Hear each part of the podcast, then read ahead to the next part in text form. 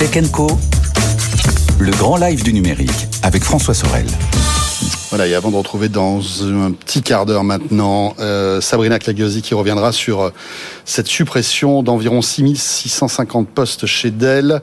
Euh, avant tout cela, on va parler tiens de WineTech avec deux startups intéressantes dans ce domaine. On va commencer par Chouette et Charles Nespoulos qui est avec nous. Bonsoir Charles. Bonsoir. Vous êtes le président donc de cette société. L'info c'est que vous venez de lever de 5 millions, euh, mais on va rentrer dans le détail parce mmh. que ce que vous faites est très intéressant. Vous êtes là pour rendre la vie un peu plus facile facile aux vitic à nos amis viticulteurs en, en faisant un suivi euh, des vignes en quelque sorte. Est-ce que vous pouvez nous présenter ce que fait Chouette qui voilà qui euh, constate en plus une explosion de chiffre d'affaires, tout marche bien pour vous.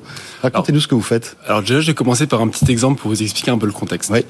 Euh, si on prend l'exemple d'une exploitation viticole bordelaise qui fait 20 hectares, une petite moyenne, ça représente 100 km de vignes. Ça représente 100 000 pieds de vignes ça représente à peu près 100 000 du coup petites usines à raisin à surveiller de manière hebdomadaire, précisément pied par pied.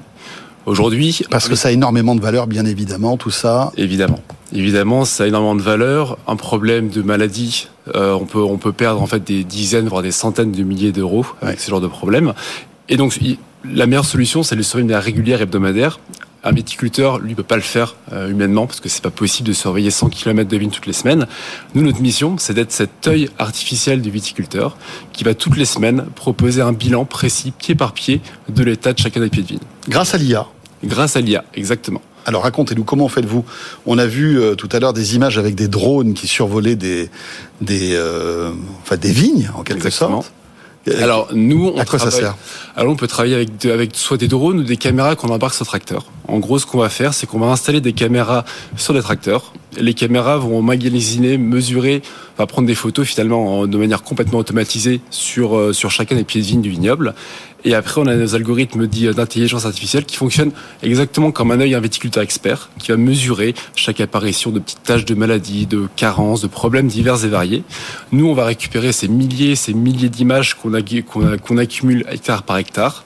On va synthétiser tout ça sous la forme d'outils d'analyse simples, faciles et compréhensibles pour le commun des mmh. mortels.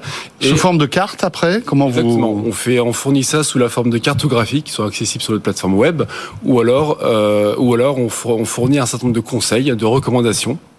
Par exemple, on est capable de donner aux viticulteurs la quantité exacte de produits qu'il faudrait mettre dans les champs pour avoir, la protection optimum tout en économisant un nombre plutôt important de produits phytosanitaires et de fertilisants également impressionnant. Il y a déjà 100 euh, vignoles qui font confiance à votre euh, concept, en quelque sorte.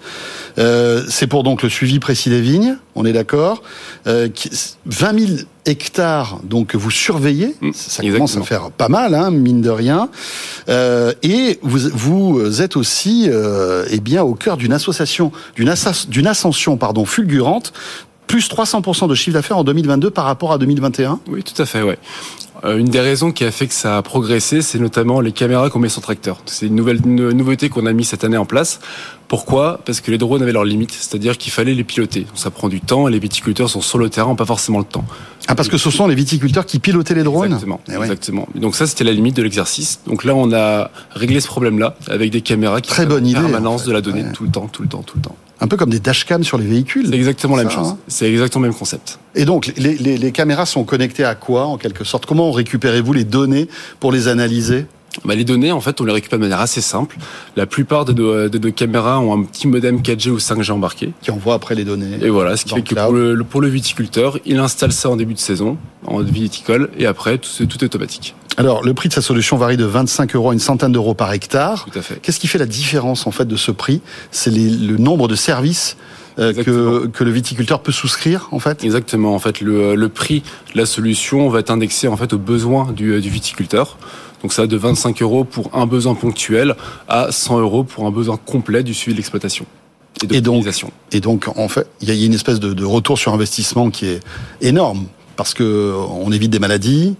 Qu'est-ce qu'on peut éviter aussi comme euh, autre désagrément en fait On peut éviter des maladies, des problématiques aussi de, euh, de rendement. On peut avoir un certain nombre de problèmes de rendement dû à des problèmes dans le sol, de fertilisation, de, euh, de carences diverses et variées ou d'autres maladies qui peuvent impacter le rendement attendu du raisin. Et donc, imaginez un rendement divisé par deux sur une exploitation qui fait 30 000 euros de chiffre d'affaires, bah, ça fait 15 000 euros de Mhm. chiffre d'affaires à l'hectare de perdu. Donc 5 millions, là, qui arrivent? Tout à fait. Euh, Qu'est-ce que vous allez en faire?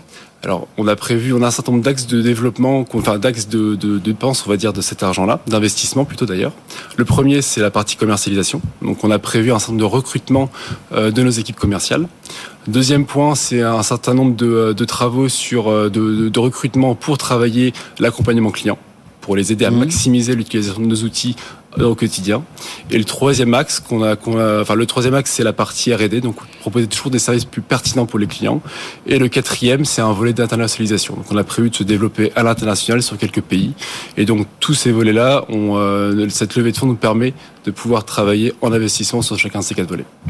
Eh bien voilà, ça s'appelle Chouette, vous en êtes le président et à noter que vous-même vous êtes ingénieur euh, de formation issu de famille, hein, lié à ce monde en fait agricole, donc euh, Voilà. vous connaissez exactement Juste- tout cela, oui. Un petit point, oui. Oui. Euh, j'ai entendu parler qu'il y avait- du fait qu'il y avait beaucoup de, euh, de licenciements, 100 000 licenciements, si j'ai bien compris. Euh, nous, Dans la tech américaine. dans la hein. tech américaine. Nous, Vous vous recrutez. Elle nous recrute, donc n'hésitez surtout pas à nous consulter. On sera ravis de discuter avec vous. Vous cherchez euh, quel type de profil? Des programmeurs, des profils codeurs? commerciaux, tech, euh, développeurs et agronomes. Et vous êtes basé où? À Grenoble. On est basé Non, à Paris. à non, Paris. à Paris, mais, mais on a ouvert un bureau à Bordeaux. Donc on a deux sites de recrutement. Eh bien voilà, le message est passé, Charles. Merci beaucoup. Charles Nespoulous, président donc de Chouette.